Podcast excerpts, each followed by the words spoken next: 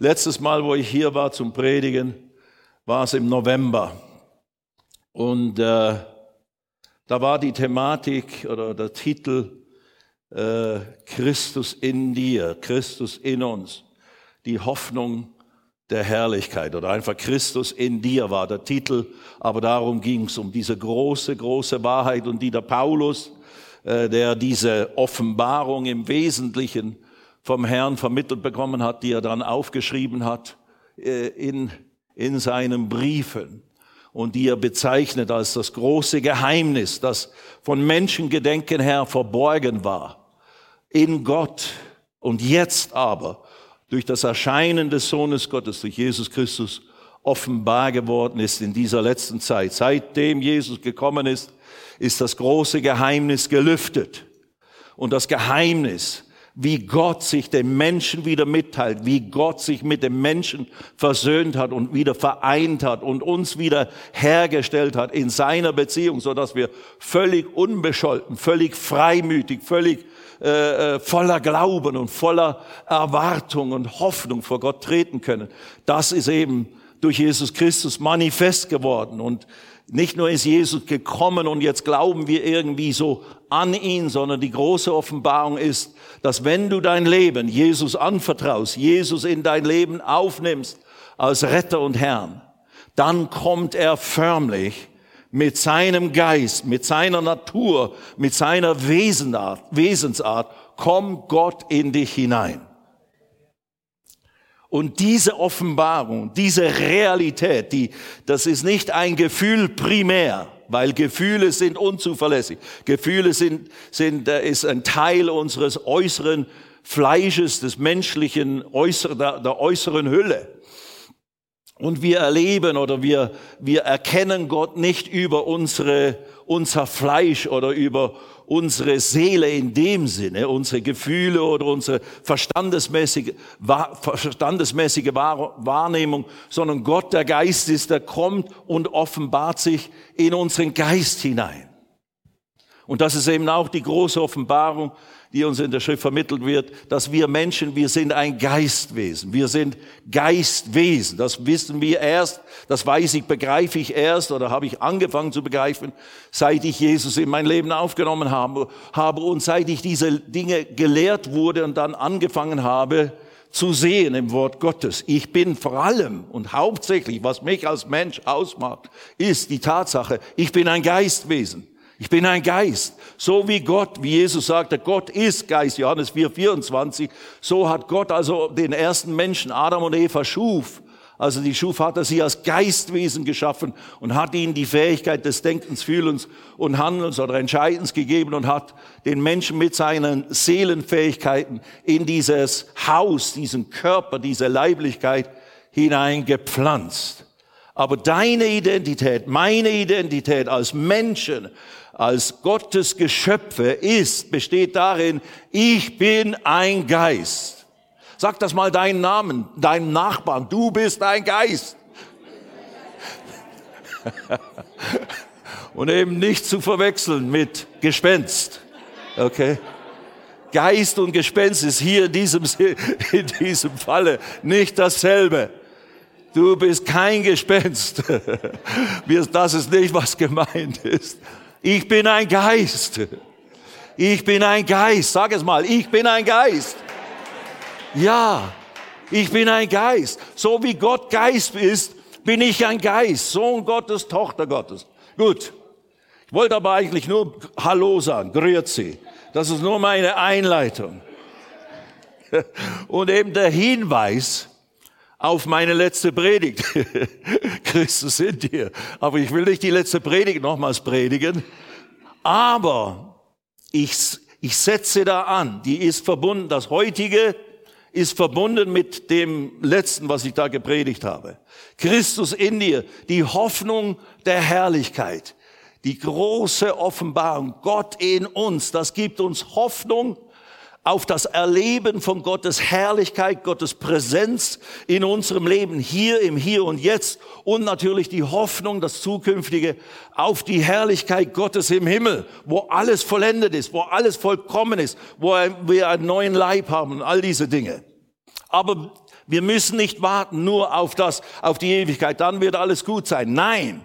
Die Botschaft der Bibel ist eben 1. Petrus Kapitel, äh, 2. Petrus Kapitel 1, Vers, Vers 3 und 4, dass alles, was zum Leben und zur Gottseligkeit, zur Gottwohlgefälligkeit äh, nötig ist, alles, was zum Leben, zum menschlichen Leben und zu Gottwohlgefälligkeit nötig ist, ist uns schon geschenkt worden in und durch Jesus Christus. Und für dich persönlich wird das real, wenn du ihn erkennst, in der Erkenntnis Jesu Christi in deinem Leben.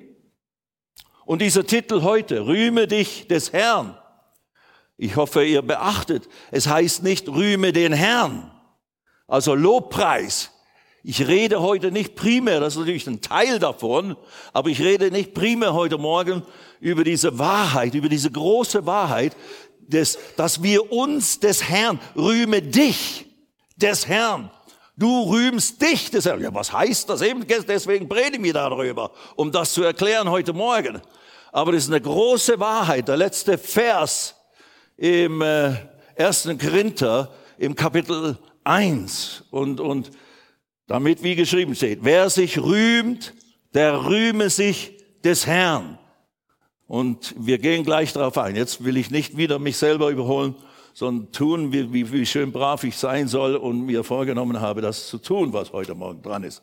Ihr habt hier so eine Karte, die liegt auf, auf den Stühlen. Wenn auf deiner, deinem Sitz keiner ist, dann nimm die Karte nebendran die sind dazu da, nicht zum Reservieren von irgendjemandes Platz oder sonst was, sondern das ist ganz neu, haben wir ganz neu rausgebracht, weil wir gerade vor ein paar Tagen mit unserem lieben Sabir Gul gesprochen haben. Der ist jetzt gerade wieder in unseren, bei unseren hinduistischen Freund, Hindu-Freunden in Himatabad und Asad Naga in diesen kleinen Dörfern dort im Süden Pakistans und hat ihnen wieder eine Hilfs Lieferung gebracht mit Mehl und so weiter und so fort. Wir haben ihm dazu schon wieder Geld geschickt etc. Er ist gerade da unten zu einer Hochzeit, aber dann hat er das verbunden mit eben einem Besuch dort und, und, und so weiter. So gute Dinge sind im Gange.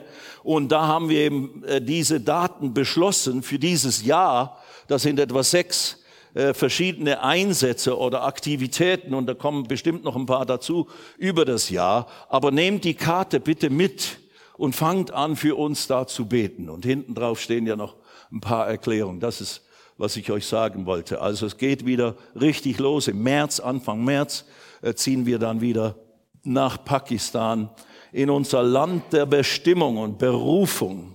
Pakistan, Indien, diese, diese, dieser Teil der Welt, da hat mich Gott in außergewöhnlicher Weise äh, berufen. Da hat er mich aus dem Ozean gefischt aus dem Arabischen Meer. Ich bin schon damals dahin gepilgert, dahin gezogen worden nach Indien als Hippie, verloren, eben aus der Finsternis. Und dort habe ich echt Finsternis erlebt. Ihr kennt mein Zeugnis.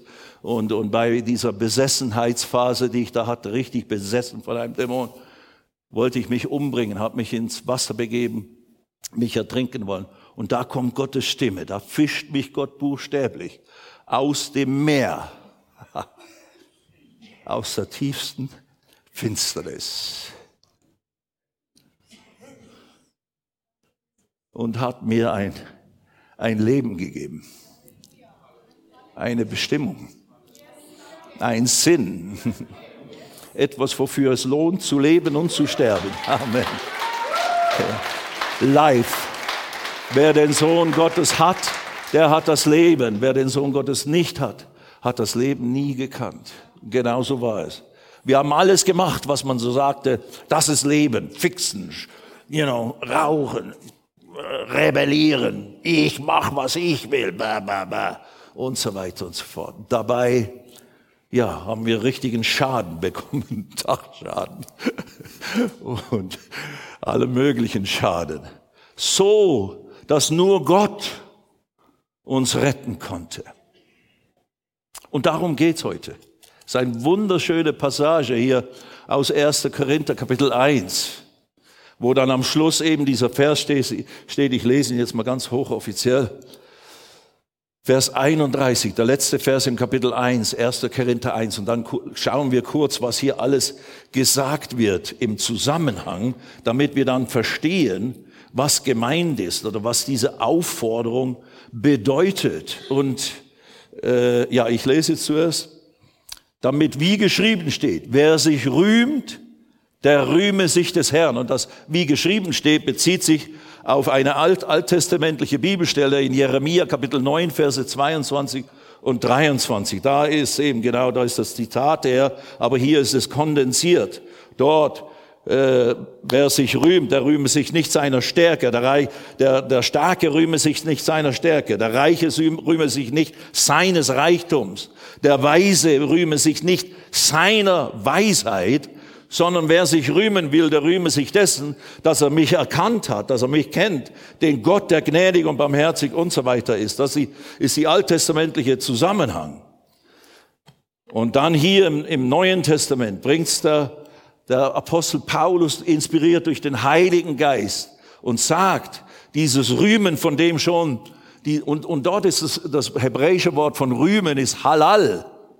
Da ist Halleluja, es, äh, es stammt da draus. Halal, preisen, jubilieren, schreien, Party feiern.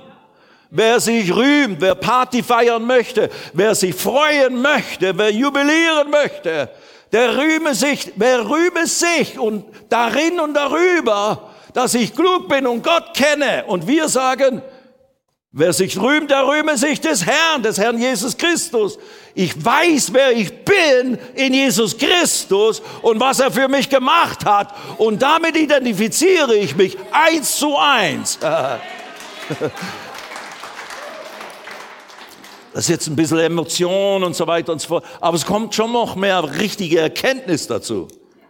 Aber das, das hier, rühme dich des Herrn, ist eigentlich Eben, das könnte man sehr religiös verstehen oder auch eben, es ist so ein bisschen äh, äh nicht so leicht verständlich, wenn man es so liest.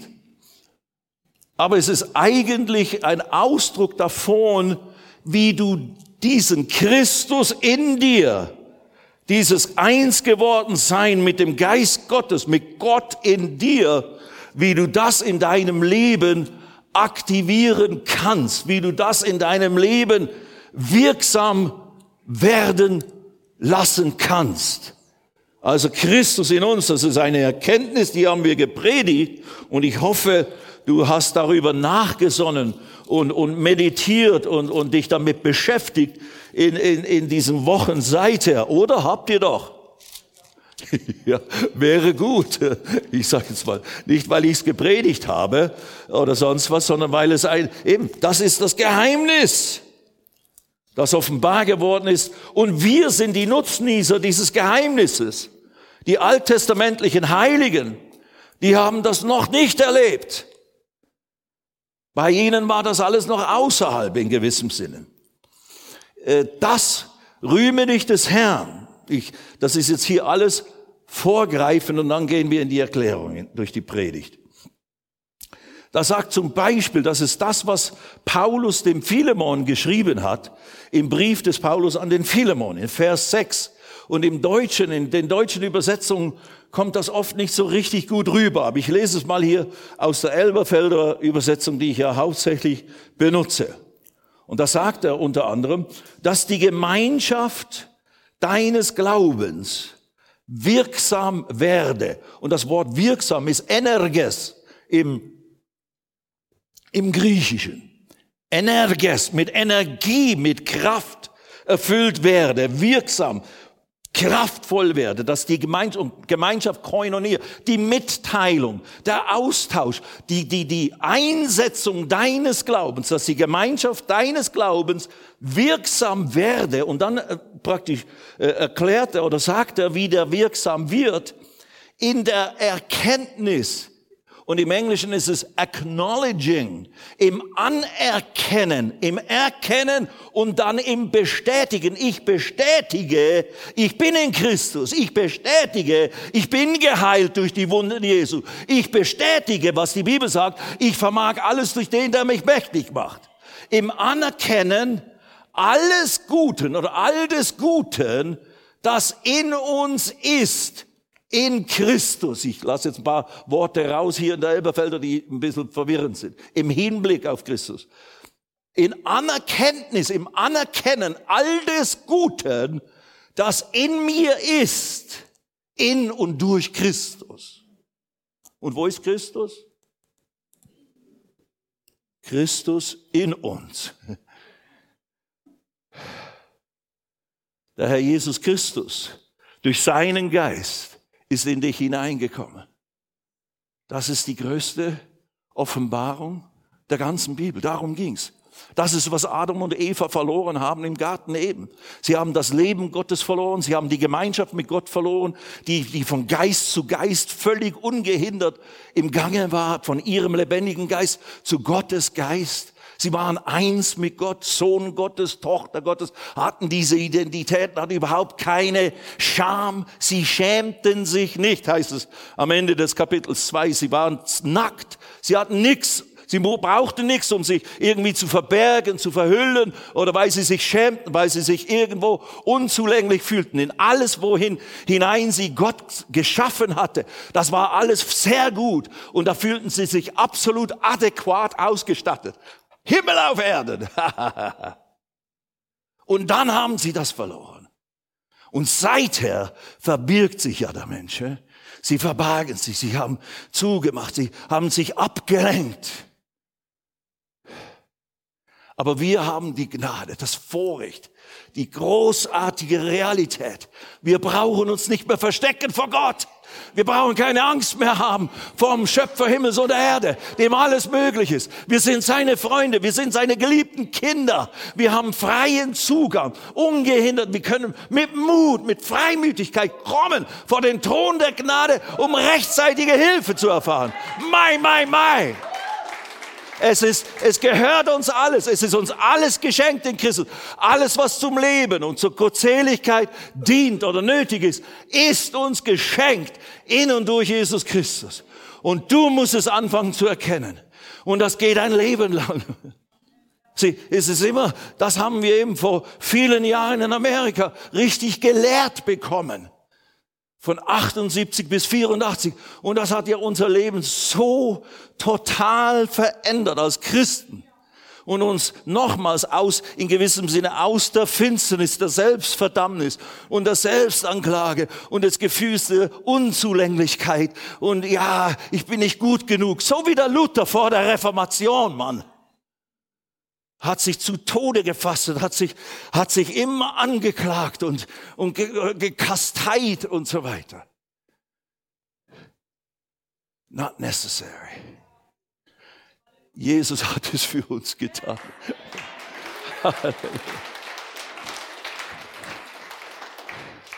Und dein Glaube und die Wirksamkeit, die Kraft, die Mitteilung deines Glaubens, der Austausch, die, das, was du aus Glauben dann tust und praktizierst in deinem Leben, die wird wirksam, die wird stark und immer stärker. In der Anerkenntnis dessen, in dem Begreifen, Erstens gelehrt werden und begreifen und dann im Anerkennen, das ist das heute. Rühme dich des Herrn. Im Deklarieren, ich brüste mich, ich lobe mich, ich bin in Christus und dadurch vermag ich alles. Ich bin in Christus und deswegen muss ich mich nicht mehr schämen. Ich bin in Christus und habe völligen Freiheit, freien Zugang zu Gott. Und der Teufel hat aber absolut keine Macht. Und diese Krankheit hat kein Recht, in meinem Leben zu bestehen im Namen Jesus. Ich bin geheilt durch die Wunden Jesu. Das ist Rühme durch des Herrn, Freunde. Du musst dich nicht deiner eigenen Kraft, deiner eigenen Schönheit, deiner eigenen Klugheit, deiner eigenen, was weiß ich nicht was, Errungenschaft und Fähigkeit rühmen. Oh, wow. Das ist eben die große Warnung hier in diesem, in diesem ganzen Abschnitt, auf dass sich kein Fleisch vor Gott rühme. Ich sage gleich warum. Und, und das dürfen wir eben nicht vergessen. Deswegen äh, identifiziere ich in gewissem Sinne oder erinnere mich, ich mich immer wieder gerne und stelle mich oft vor, auch in Pakistan, als ich bin ein geheiligter Hippie. vor, vor euch steht ein geheiligter Hippie. Ich bin kein Hippie mehr aber ich bin gerade gerettet worden vor ein paar Sekunden in Gottes Zeitplan. Bin ich gerade vom verlorenen, in Finsternis darbenden, Hippie-Drogenabhängigen, bin ich zu einem Kind Gottes geworden. Und ich fange an zu begreifen, was ich geworden bin und was mir gehört in Christus und was ich dadurch vermag in dieser herausfordernden Welt mit all ihren äh, äh, ja mit all ihren Verrücktheiten und Schwierigkeiten und gefährlichen Vorgängen. Mai, mai, mai. Ich rühme mich des Herrn, nicht meiner Klugheit, nicht meiner Schönheit, obwohl ich das könnte, aber nein.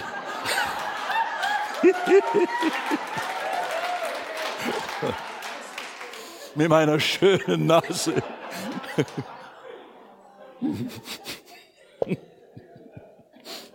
Wir sind ja unter, wir sind ja unter uns, so wir können richtig so Spaß haben. nein, nein, lasst uns mal hier, lasst uns mal hier zum 1. Korinther Kapitel 2 gehen. 1. Korinther 2. Ich zeige euch jetzt mal, in welchem Zusammenhang. Das ist ein ganz starkes Kapitel. Äh, Kapitel 1 sollte ich sagen, nicht 2. 1. Korinther 1. Und 2 ist natürlich genauso gut. Das sind meine, äh, einige meiner favorite chapters und Zusammenhänge. Kapitel 2 ist ja die große Offenbarung des, dass wir, was wir sind, geistlich gesehen, wie wir geistliche Offenbarungserkenntnis haben können. Gehört alles zusammen. Aber hier der Zusammenhang ist, äh, wenn man so ab Vers, ich sag mal ab Vers äh, 17 oder so, fängt der Paulus darüber, er redet vorher über Taufen und er hätte nicht viele getauft, außer dies, das und jenes. Und dann, denn Christus hat mich nicht ausgesandt zu taufen im Vers 17, das haben wir nicht, das macht nichts, sondern das Evangelium zu verkündigen, nicht in Redeweisheit, damit nicht das Kreuz Christi zunichte gemacht werde. Davon redet. Er redet von der Kraft des Kreuzes Christi und von der Kraft der Botschaft des gekreuzigten Christus. Und dann äh, redet er eben das, den, den, den, den Juden, den religiösen Juden, die ja meinen, Gott zu haben und, und Gottes auserwähltes Volk zu sein, was sie natürlich definitiv waren, aber sie waren ja große Teile ihrer, ihrer Geschichte mit Gott, waren sie Gott abtrünnig und haben schlimmste Dinge getan und dann auch schlimmste Gerichte erlebt von Gott und so weiter. Aber eben, auch in, in der Zeit Jesu die Pharisäer waren, waren die Feinde Jesu, obwohl sie sich ihrer Religiosität brüsteten. Also für die, für die Religiösen, für die Juden war das die Botschaft vom gekreuzigten Messias eine, ein Anstoß, ein Skandalos, ein Skandal. Unmöglich! Es passte überhaupt nicht in ihr Bild von dem Messias, der der da eben im Natürlichen ihnen die Herrschaft wiedergebe und sie zum großen Volk mache und, und das Ansehen hat vor der ganzen Welt. Sie haben das alles auf sich selbst bezogen, nicht auf ihre enge Verbindung mit dem lebendigen Gott und so weiter und so fort. Und eben den Griechen, den Nichtjuden, ist diese Botschaft von dem gekreuzigten Christus, ist, ist ein, ihr seid wohl Meschucke. ja eine Torheit in schön Bibeldeutsch. Dein, dein Lift geht wohl nicht ganz nach oben, oder was? Sagt der Amerikaner. Your elevator doesn't go all the way up, oder was? Hä? Also, ihr spinnt ja wohl. Ihr spinnt ja wohl. Ihr seid ja Meschucke. Aber jetzt, Jetzt lesen wir ab Vers 22. Da haben wir auch die Verse, wenn meine Brüder da hinten das alles dann aufschlagen. Ich lese noch Vers 21. Denn weil in der Weisheit Gottes die Welt durch die Weisheit Gott nicht erkannte, hat es Gott wohlgefallen, durch die Torheit der Predigt die Glaubenden zu erretten. Und weil den Juden Zeichen fordern, Wunder fordern und Griechen Weisheit suchen, predigen wir Christus als gekreuzigt, den Juden ein Ärgernis, eben Skandalos, und den Nationen eine Torheit. Und jetzt aber Vers 24. Dem Berufenen selbst aber, ist ein Berufener hier unter uns? Du bist gerufen. Den Herausgerufenen, den von Gott gerufenen, die er zu sich gerufen hat. Den Berufenen selbst aber, Juden wie Griechen, ganz gleich woher du kommst, was seine natürliche Abstammung ist, Christus, Gottes Kraft und Gottes Weisheit. Seine wichtige Aussage. Christus, Christus in uns, wir in Christus. Christus, der Messias, der Gesalbte Gottes, ist für uns, die wir an ihn glauben, die wir ihn aufgenommen haben, mit dem wir eins geworden sind im Geist, das werden wir gleich noch zeigen. Christus in mir, Gottes Kraft und Gottes Weisheit. Du brauchst nicht, Gott muss nicht noch extra was tun von oben herab, um seine Hand auszustrecken oder irgendwas zu wirken. Natürlich streckt er in dem Sinne aktiv die Hand aus, aber er tut das durch den Christus in und durch uns. Er wirkt da durch dich und mich. Durch uns entsteht jetzt die Erkenntnis Gottes in dem aufgedeckten Angesicht des Christus in uns dass wir erkennt, erkannt haben, dass wir darstellen, dass wir begriffen haben selber, dass wir durch uns leuchten lassen und so weiter. Manche Dinge sind geheimnisvoll in Bezug auf geistliche Realitäten. Das ist schon völlig klar. Das braucht manchmal Zeit und damit muss man sich richtig beschäftigen. Ich kann mich mit nichts anderem seit Jahren und Jahrzehnten beschäftigen als mit diesen Dingen. Das ist mein Thema. Das ist, das ist das, was mir gefehlt hat an Erkenntnis und was mich so geknechtet hat dadurch und so behindert hat in der Nachfolge Nachfolge Jesu und so eingeschränkt hat in meiner, in der Kraftwirkung meines Glaubens. Aber dass als ich es anfing, gelehrt zu werden, zu begreifen, dass mich eben so begeistert hat, dass ich davon nicht mal loskomme. Und weil ich weiß, dass wir alle ähnliche Werdegänge haben und alle ähnliche Prozesse durchmachen müssen, der Erneuerung und der Offenbarungserkenntnis, deswegen müssen wir darüber lehren. Und das ist halt mein, das ist halt mein Pfund, das der Herr mir gegeben hat. Also die Berufenen selbst, aber, aber Juden wie Griechen, Christus, Gottes Kraft und Gottes Weisheit. Denn das Törichte Gottes ist weiser als die Menschen und das Schwache Gottes ist stärker als die Menschen. Und jetzt geht's weiter.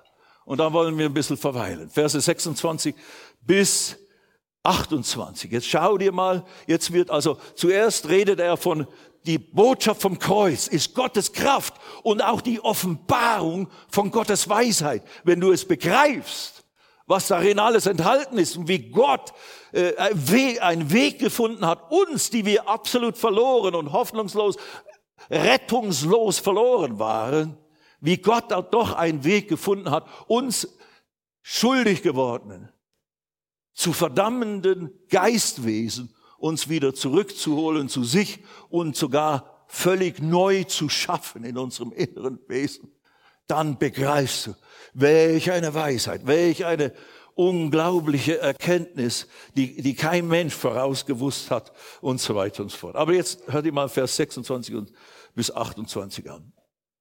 Denn seht eure Berufung, Brüder und Schwestern, dass es nicht viele Weise nach dem Fleisch, nicht viele Mächtige, nicht viele Edle sind und dann die Gott berufen hat oder die, die an Jesus gläubig geworden sind. Entschuldigung. Nicht viele Weise, nicht viele Mächtige, nicht viele Edle. Das ist eine ganz pauschale Aussage vom Herrn der Herrscher. Das sagt er über uns heute Morgen. Ja, nicht viele, also ein paar schon. Und natürlich jeder von euch sind die paar, ist ja klar. Die Weisen, die Edlen, die Mächtigen, klar. Vielleicht doch lieber nicht so schnell meinen, ja, ich bin der eine von den wenigen da, den nicht so vielen. Aber natürlich, nein, nein, es gibt schon ein paar. Ja? So, der John ist so ein edler. Nein, natürlich ein paar Berühmtheiten und ein paar und so weiter. Leute, die wirklich was geschafft haben, die, die es zu was gebracht haben. Es gibt schon solche. Und das hat es ja auch damals gegeben. Manche der edlen Frauen und, und, und Regierungsbeamte und so weiter, die dann Nachfolger Jesu wurden. Aber eben nicht so viele, sondern, sondern welche, und jetzt kannst du dich entspannen, Jetzt reden wir von uns, sondern das Törichte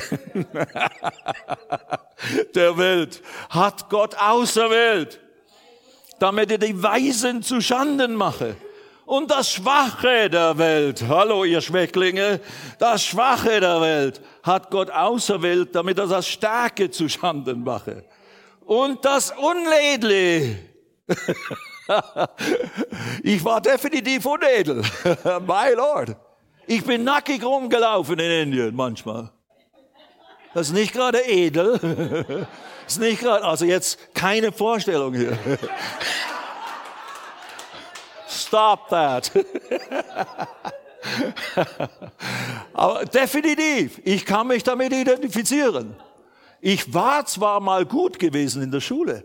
Ich war gut in meiner Lehrabschlussprüfung, der Beste in Basel und so weiter. Ja, sei auch mal gesagt. Anyway, nein, also ich war nicht völlig Meschucke von Anfang an. Ich bin es nur geworden mit der Zeit. Ich habe eben halt Blödsinn gemacht. Aber selbst wenn ich kein Blödsinn gemacht habe, bilde dir nicht zu viel ein, Bruder, Schwester.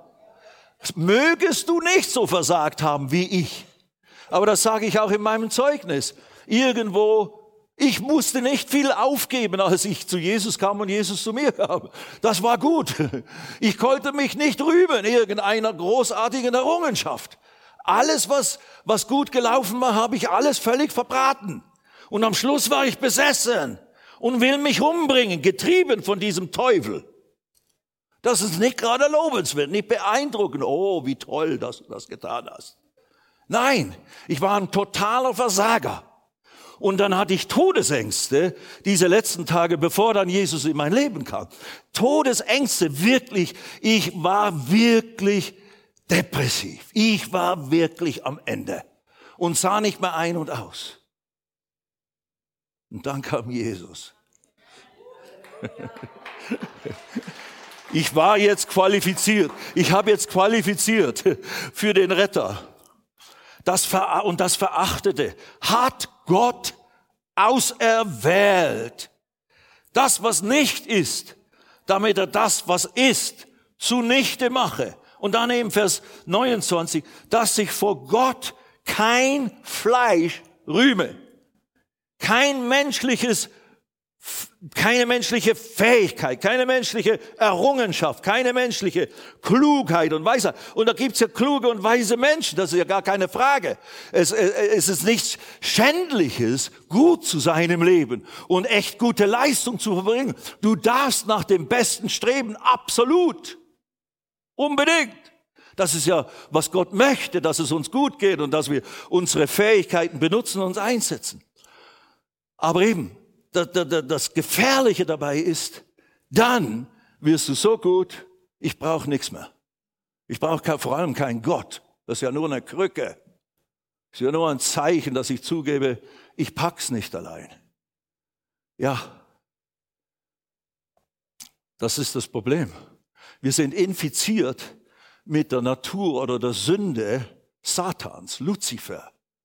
Das hat den herrlichsten Engel, der in der Gegenwart Gottes Dienst tat, fumm, rausgeschmissen aus Gottes Gegenwart. Ich will mich erheben. Ich will so sein. Ich will nicht mich mehr unterordnen hier und Gott als höher und größer anerkennen, wie wir nicht von ihm abhängig wären. Autonomie ist der Sündenfall.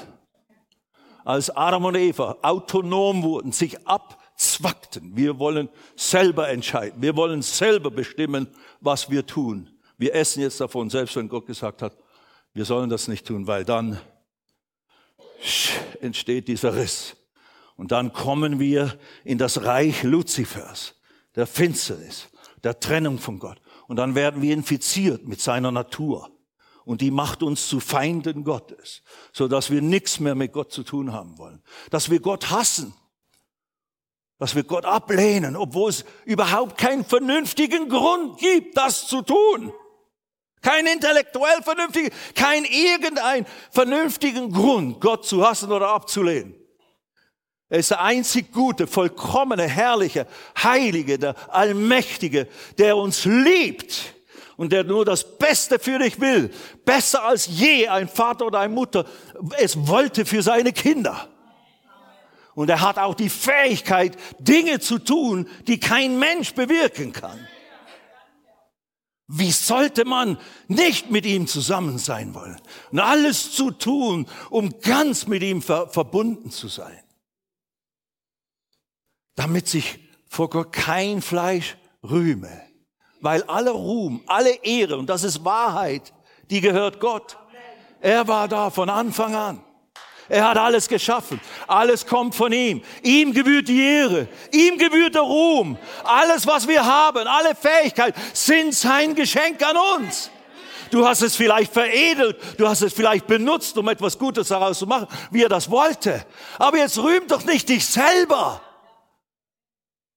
Begreife doch, von wo du es hast damit das noch mehr produziert, damit es all das hervorbringt, was Gott will, damit der Wille Gottes in und durch dein Leben geschieht. Nicht nur, dass du ein schön braver Christ bist, hier in Mitteleuropa und ein gutes Gemeindemitglied und all diese Dinge, nett und schön und gut.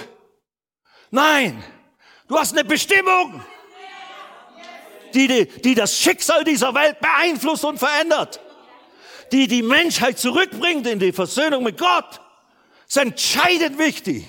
Und das kannst du nicht aus deiner Fähigkeit, aus deiner Hochzüchtung schaffen. Leg das ab, anerkenne. Ohne dich kann ich nicht. Ich verfag alles durch dich, Herr Jesus. Damit sich kein Fleisch vor Gott rühme. Sieh, das kann man, das ist auch vielen Christen schon passiert. Vielen bekannten Predigern mit den großen Diensten. Und dann wird der Dienst das goldene Kalb. Dann wird meine Berufung, meine Salbung, das goldene Kalb. Und du, du musst mich berühren, ich muss zu dir kommen, dann bekommst du den Golden Touch. Oh, ja, ja.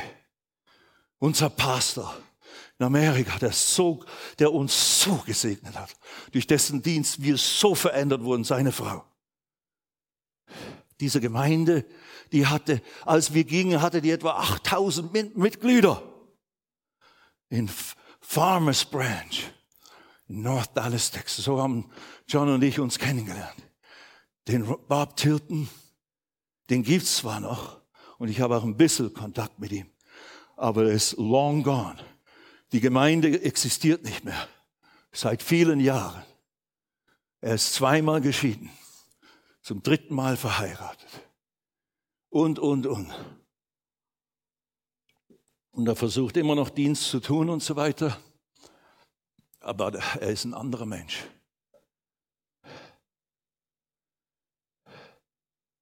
Er hat angefangen, sich auf sich selbst was einzubilden. Und das hat er sogar an bestimmten Stellen erkannt und dann irgendwo Buße getan. Aber ich bin nicht so ein Jesus. Deswegen, naja, wir sind nichts ohne Jesus. Ja, du kannst was sein und Anerkennung in dieser Welt bekommen. Aber Gott ist nicht besonders beeindruckt. Dass sich vor Gott kein Fleisch rühme. Und jetzt kommen wir zu unserer Botschaft. Vers 30.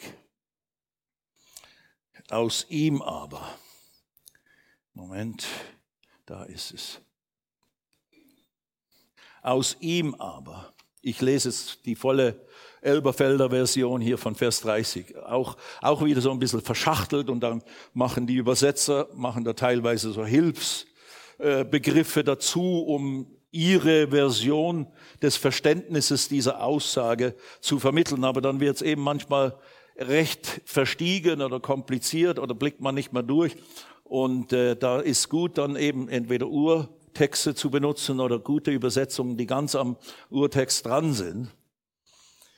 Aus ihm aber, aus ihm, die Rede ist von Gott. Gott hat uns auserwählt. Gott hat uns auserwählt. Das Unledle, das Verachtete, das Schwache, das Törichte. Aus ihm aber, aus Gott. Da heißt es eben Klammer, kommt es das. Das ist nicht dazufügen. Aus ihm aber besser übersetzt, seid ihr in Christus, Jesus. Aus ihm aber, aus Gott, seid ihr in Christus Jesus. Die bekannte Bibelstelle 2. Korinther 5, 17. Ist ist jemand in Christus. Aus ihm aber, aus Gottes Wirken, aus Gottes Werk, als ich Jesus aufnahm, in mein Leben hineinnahm als Retter und Herrn, kam ich in Christus, hat Gott mich in Christus gepflanzt, ein Teil mit Christus gemacht. Und das erklären wir jetzt gleich weiter. Lasst uns mal schnell hier nur zwei Seiten weitergehen zu Kapitel 6. Und den habe ich hier natürlich auch schon öfters gelesen. Vers 17. Wer aber dem Herrn anhängt oder verleimt ist, vereint ist mit, mit dem Herrn, Koleo, oder wie das Wort heißt in Griechisch, richtig Kolle, Koll, Koll, Koll, Koll, Kolles, Französisch für kleben, leimen.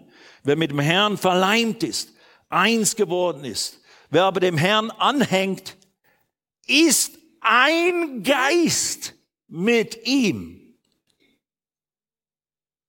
Und wie bist du verklebt mit dem Herrn? Mit deinem Körper? Mit deinem Gedanken? Mit deinen Gefühlen? Nein, das ist das Fleisch, das ist das natürliche Fleischliche, das Teil von dir zwar, aber das, wovon die Rede ist, ist dein Geist. Du bist mit deinem Geist, mit deinem Geistwesen, als Jesus in dein Leben kam, wurdest du mit ihm, ich weiß, das predige ich immer wieder, aber es muss gepredigt werden, es muss dir zur Offenbarung und zur Realisierung werden, dass du anfängst, dich des Herrn zu rühmen und nicht Herr, tu dies, Herr, tu das, Herr, tu jedes. Nein, in dir kann ich, in dir bin ich fähig, in dir habe ich schon. Das ist dein Bekenntnis. Wir betteln und bitten nicht ständig nur, das ist natürlich auch okay zu beten, aber wir, dieses Rühmen des Herrn, das ist Proklamieren dessen, was wir sind in und durch Jesus Christus. Ich brüste mich nicht meiner selbst, sondern ich brüste mich, ich prahle mich des Herrn, dass ich in ihm bin und er in, bin und er in mir ist. Und deswegen bin ich fähig, alles, was er will, in meinem Leben zu tun und zu vollbringen. Wer aber dem, dem Herrn anhängt, ist ein Geist mit ihm. Und dann später heißt es, oder wisst ihr nicht, dass euer Leib ein Tempel des Heiligen Geistes ist. Und jetzt, liebe Freunde, müssen wir zu Römer Kapitel 8. Das ist wiederum eine der schönsten Passagen hier in der ganzen Schrift, das Kapitel 8 des Römerbriefes. Und da lesen wir jetzt Verse 9 bis 11. Und ihr merkt, ich bin ja mehr so, mehr so der, der, der Lehrprediger. Ich, ich preach the word. Das ist, was in der Bibel steht, was ein Prediger tun soll. Predige das Wort. Ich predige nicht meine Botschaften oder, natürlich, es gibt unterschiedliche Arten Predigen und Verkündigen ist gar keine Frage, alles gut. Äh, aber ich bin immer so ein Lehrprediger. Vers 9. Seid ihr noch alle da heute Morgen? Danke. Wir sind sogar auch in der Zeit noch gut. Aber wir haben noch ein langes Bekenntnis am Schluss. Nein, nein, so lang ist es nicht, aber so wir brauchen Zeit. Vers 9, Römer 8, Vers 9. Hör dir das an, was Gott durch sein Wort dir und mir sagt, die wir in Christus sind. Sag mal, ich bin in Christus. Ja, du hast recht. Ihr aber seid nicht im Fleisch oder anders übersetzt, seid nicht fleischlich. Sag mal deinem Nachbarn, du bist nicht fleischlich. Selbst wenn du dich manchmal fleischlich benimmst. Na, das ist, eine, das ist eine große Wahrheit. Die hat mich total freigesetzt. Weil ich immer das dachte, ich bin zu viel, noch viel zu fleischlich. Ihr aber seid, und ich war nicht besonders fleischlich. Ich habe wirklich mein altes Leben hinter mir gelassen. Nun gut, ihr aber seid nicht im Fleisch oder fleischlich, sondern im Geist oder geistlich. Ich bin im Geist. Sag, ich bin geistlich. Genau. Warum? Was ist das Kriterium? Nicht dein Tun und Lassen, sondern ihr seid im, sondern im Geist, wenn wirklich Gottes Geist in euch wohnt.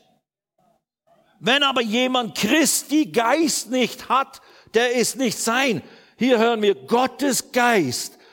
Wer, was ist der Gottes Geist? Ist der Heilige Geist. Wenn Gottes Geist, der Heilige Geist in dir wohnt, wer denkt, dass der Heilige Geist in dir wohnt? Okay, that's the criteria. Und er wohnt in dir, wenn du Jesus zum Retter und Herrn machst. Von dem Moment weg, vor 50, vor 51 Jahren übrigens jetzt, Januar, 51er, vor 51 Jahren, kam der Geist Gottes in mir. in mich und ich wurde geistlich. Ich, ich war da von da ab im Geist, obwohl ich noch sehr fleischlich in meinem Verständnis war und von mir aus auch in meiner Praxis. Wenn Gottes Geist in euch wohnt. Und dann heißt es aber, wenn aber jemand Christi Geist nicht hat, also Christi Geist, Gottes Geist, dasselbe, der Heilige Geist. Christi Geist, Christus in uns. Der Geist des Christus, der Heilige Geist in uns, das ist es, wovon wir reden, wovon die Bibel redet. Wenn aber jemand Christi Geist nicht hat, der ist nicht sein. Also wenn du den Heiligen Geist nicht hast, dann bist du kein Kind Gottes. Dann bist du nicht Geist, dann bist du Fleisch. Dann bist du im Fleisch, dann kannst du Gott nicht wohlgefallen. Das ist die Thematik hier. Aber du bist nicht mehr im Fleisch. Du bist im Geist. Weil der Geist Gottes in dir wohnt. Und jetzt Vers 10 ist aber, jetzt wird's ganz deutlich, ist aber Christus in euch. Kolosser 1, 27. Das Geheimnis ist Christus in uns. Die Hoffnung der Herrlichkeit. Ist aber Christus in euch. Ist aber der Heilige Geist. Ist der Geist Gottes in dir. Ist der Geist Gottes in dir? Ist der Heilige Geist in dir? Dann ist Christus in dir. Christus in mir. Und das heißt, wer dem Herrn anhängt, ist ein Geist mit dir, mit ihm. Da, ist nicht dein Geist und dann daneben der Geist des, Christ, des Christus, der Heilige Geist, sondern nein, wir sind im Geiste buchstäblich fusioniert. Nicht, dass du deine Identität verlierst oder der Heilige Geist seine Identität verliert, aber wir sind richtig gehend zusammengefügt in Christus. Und deswegen in dir, dein, dein Bild von dir, dein, dein Bild über deinen, dein neues Menschsein, muss äh, damit gefüllt sein. Ich bin mit Gottes Geist gefüllt. Deswegen, selbst wenn ich nichts spüre davon, selbst wenn ich irgendwo ganz andere Gefühle habe, Ängste, Nöte, Probleme, irgendwas, mag ja alles sein. Eben, wir sind auf einem, in einem Wertegang oder werden herausgefordert, ist ja völlig klar. Aber dann muss genau das tun. Rühme dich des, des Herrn. Du bist in mir. Danke, Herr. Ich preise dich. Deswegen vermag ich alles. Deswegen ist alles okay. Und du schaffst in mir. Ist auch, eigentlich ist das auch eine Form oder Definition von Gnade. Durch Gottes Gnade bin ich, was ich bin. Und ich habe mehr getan, mehr gearbeitet als alle anderen. Aber nicht ich, sondern die Gnade Gottes, die mit mir ist, hat der Paulus über sich gesagt, 1. Korinther 15. Christus in mir ist Gottes Gegenwart, Gottes Gnade, Gottes Präsenz, die, die, mich, die in mir das Wollen und das Vollbringen schafft, zu seinem Wohlgefallen. Ich bin fähig, Gott wohl zu gefallen. Und natürlich ist es ein Prozess des Begreifens und des eben Lernens, es anzuwenden und es zu identifizieren. Aber fange an mit dem Rühmen. Rühme dich des Herrn, weil dadurch wird dein Glaube wirksam. In der Anerkenntnis, im Anerkennen dessen, all des Guten, das in dir ist, in Christus und durch Christus. Und das ist die Botschaft des ganzen Neuen Testamentes. Da können wir jetzt nicht, wir machen jetzt dann ein, ein, ein, ein Bekenntnis, das auf verschiedenen Aussagen der Schrift beruht, des Alten und des Neuen Testamentes, äh, um dir das mal zu vergegenwärtigen oder zu verdeutlichen. Aber dazu muss man eben sein Erbe studieren. Du musst lernen. Du musst wie zu einem Anwalt, Advokat gehen, der dir vorliest, was jetzt dein Erbe ist, was dein Papa, deine Mama, dein reicher Onkel von Amerika dir vererbt hat, ohne dass du es richtig begriffen hast und etwas dafür getan hast. Das ist dir hier im Neuen Testament offenbart und verdeutlicht durch viele einzelne Aussagen. Halleluja! Oh, Gott ist so gut. Okay, wo sind wir? Ist aber Christus in euch? Wir sind immer noch in Römer 8, 10. So ist der Leib zwar tot, der Sünde wegen. Sieh, das ist dieser Konflikt. Du bist in einem, wir wohnen in einer alten Hütte von dem alten Sünder, Steinle da, der, der Drogentyp und so weiter und so fort. Kennst du ja schon. Ja, und dieser, dieser Leib ist noch tot geweiht. Aber wenn wir die Entrückung erleben in unserer Historie, also wir nicht sterben vorher und Jesus wiederkommt in der Wolke, dann wird unser Leib verwandelt werden in ein Auferstehungsleib, so wie Jesus ihn hatte nach der Auferstehung von den Toten. Und dann ist ein Leib völlig okay. Dann ist er nicht mehr totgeweiht, dann muss er nicht mehr sterben, sondern dann ist er neu. Dann kann er ewig leben. Aber jetzt ist unser, unser Fleisch, unser, unser Körper ist noch dem Tode geweiht wegen der Sünde, weil wir damit gesündigt haben. Und das ist das, worauf wir warten, die Erlösung unseres Seines. Aber das bedeutet eben nicht, dass wir uns abfinden müssen mit Krankheit. Weil durch Jesu Wunden, dafür hat er extra bezahlt, sind wir geheilt worden. Aber rühme dich dessen. Fang an, dich dessen zu rühmen. Ich bin geheilt. Du bist geheilt, Knie und will nicht zu hart schlagen, sonst geht's noch, sonst geht's noch kaputt. ja, sei vernünftig, aber nicht zu vernünftig. Sei nicht typisch deutsch, sei typisch biblisch. Halleluja. Der Leib zwar tot der Sünde wegen, der Geist aber Leben der Gerechtigkeit wegen. Und da ist meiner Interpretation nach äh, vom Zusammenhang, ist die Rede von meinem Geist. Mein Geist ist Leben der Gerechtigkeit wegen. Warum? Weil ich bin die Gerechtigkeit Gottes in Christus. Mein Geist ist gerecht gemacht, sinnlos gemacht. Und deswegen lebt er. Und dann Vers 11. Wenn aber der Geist dessen, der Jesus aus den Toten auferweckt hat, in euch wohnt, der Geist Gottes, der Jesus von den Toten auferweckt hat, der wohnt jetzt, derselbe Geist, der Auferweckungsgeist Gottes ist in dir. Und was ist er fähig? Ah, ja, Amen. So wird er, der Christus Jesus aus den Toten auferweckt hat. Und mehr geht nicht. Mehr von unmöglich geht nicht. Dass man, dass Jesus, der zu Sünde gemacht wurde, von den Toten wieder auferweckt wurde dann macht er, hat auch eure sterblichen Leiber lebendig oder erquickt er, du, durchdringt er mit Leben wegen seines in euch wohnenden Geistes. Da kannst du dir nicht genügend Bewusstsein aneignen und aus der Kirchengeschichte kannst du, wenn du Biografien liest und so weiter, kannst du lernen, wie manche, die wirklich gewaltige Dinge getan haben oder große Wunder leben. Ein John G. Lake, der war sich gerade dieser Offenbarung so bewusst geworden, das wurde ihm zu so einer dominierenden Offenbarung, dass der einzigartig die Kraft Gottes zur Heilung und so weiter erlebt hat. Er hat in, in Südafrika, wo eine große Beulenpest-Epidemie war und so weiter, hat er mitten unter den Kranken gearbeitet, ohne Schutz und ohne irgendwelche Vorkehrungen und hat Tests machen lassen und so weiter mit den, mit den Germs, mit diesen Viren, die da äh, ja, von den Leuten gekommen sind, etc., vom Schaum ihrem, und dann, und dann sind die Viren auf seiner Hand, hat man untersucht, hat man mikroskopisch alles getestet und gemacht, sind gestorben. Und er hatte so ein Bekenntnis. Der hat sich gerühmt des Herrn. Jeder Virus, der meinen Körper berührt, stirbt augenblicklich. Eigne dir solche Bekenntnisse, nicht Utopien, nicht Fantasiebekenntnisse, sondern Bekenntnisse, die auf der Basis des Wortes Gottes absolut richtig und wahr sind. Eigne dir das an und, das, und dann fange es an, damit dich zu brüsten im Herrn zu brüsten vor dem Teufel, zu brüsten vor der Krankheit, zu brüsten vor den Epidemien unserer Zeit.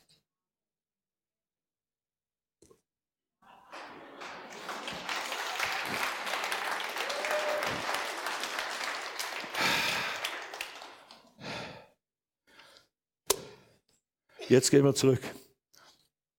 Jetzt gehen wir zurück. Jetzt kommen wir zum Schluss. Aus ihm aber, Vers 30, 1. Korinther 1.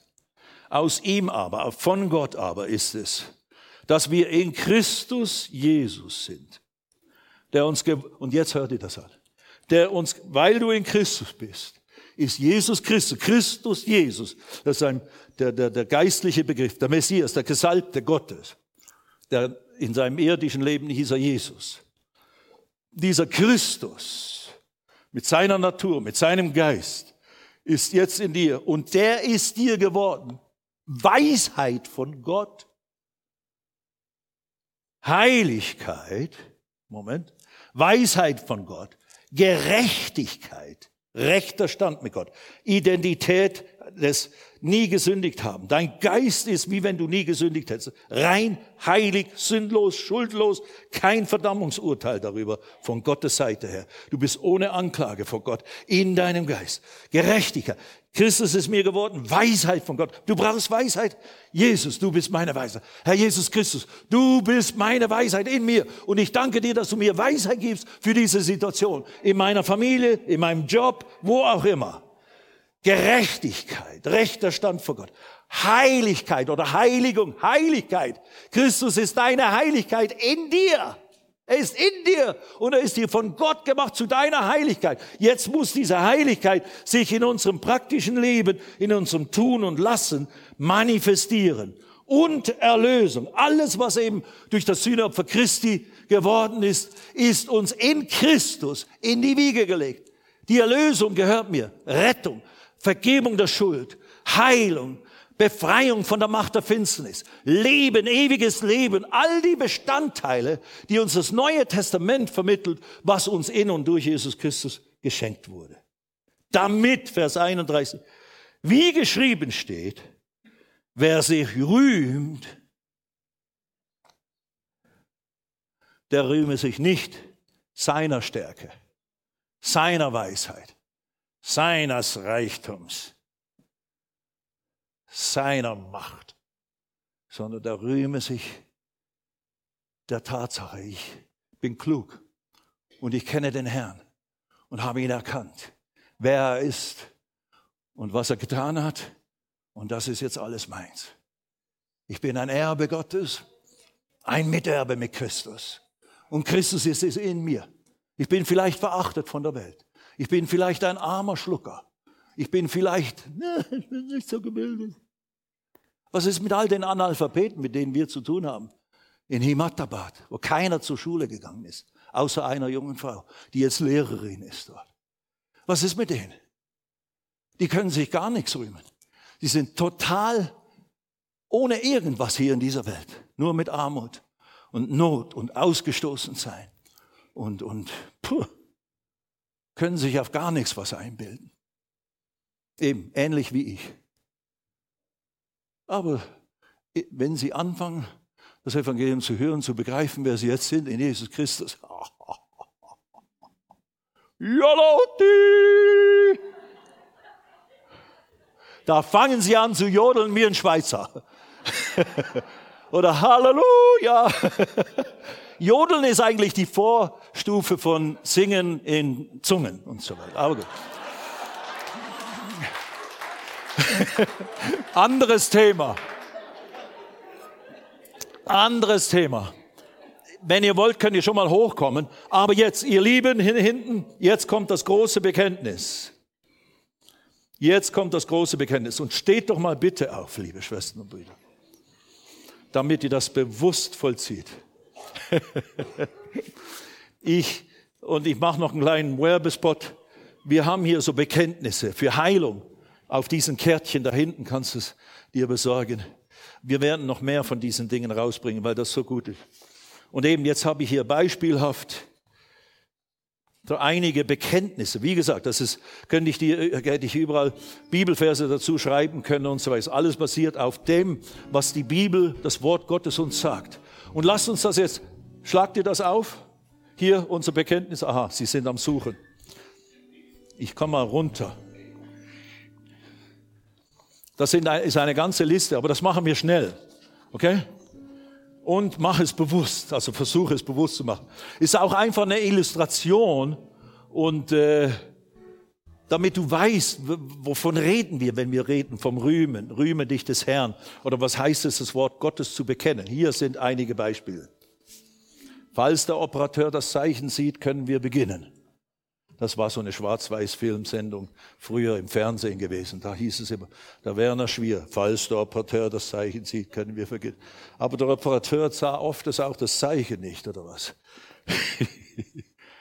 ich rühme mich des Herrn. Ja, genau. Nächstes also und jetzt nicht nur ein, eins, oh okay. Also, ich bin in, einfach anfangen, ich bin in Christus.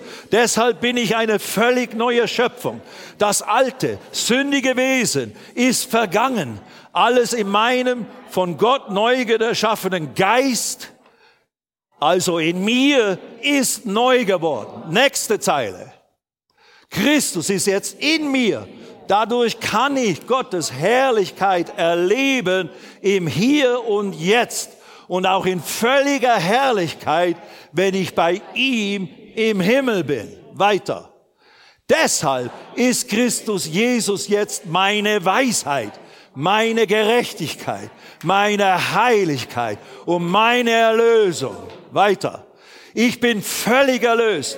Das heißt freigekauft vom Fluch der Sünde und der Herrschaft Satans und jeder Form der Armut und des Mangels.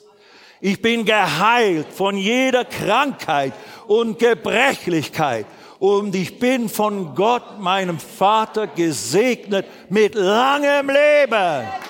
Yes. In Christus bin ich gesegnet mit dem Segen Abrahams, mit Ansehen und Gunst bei Gott und den Menschen. Ich bin ein Segen, wo immer ich bin. Ich bin gesegnet, wenn ich hineinkomme und wenn ich hinausgehe. Das Werk meiner Hände ist gesegnet. Weiter, weiter. Die Frucht meines Leibes ist gesegnet. Lass das, ja, wie ich habe Frucht des Leibes durch meine Frau und so weiter. Ich bin gesegnet mit allem geistlichen Segen an himmlischen Orten.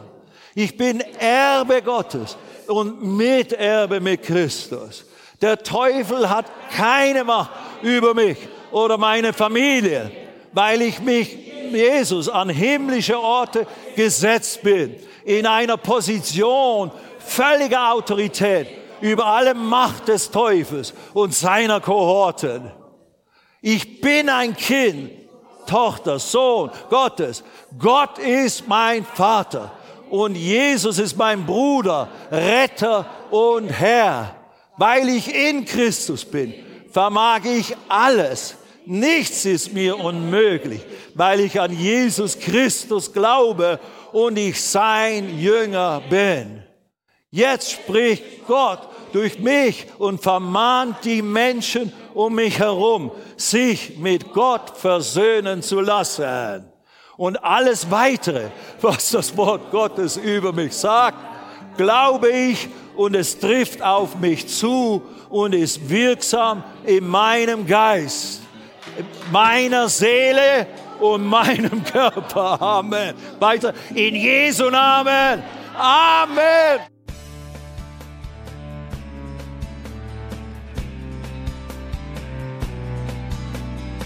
Liebe Zuhörer, das war ein Ausschnitt eines Gottesdienstes hier im Gospel Life Center. Auf unserer Website www.gospellifecenter.de können Sie die Notizen für diese und andere Predigten nachlesen und sich über die Arbeit von Gospel Life Center informieren. Wir wünschen Ihnen Gottes Segen.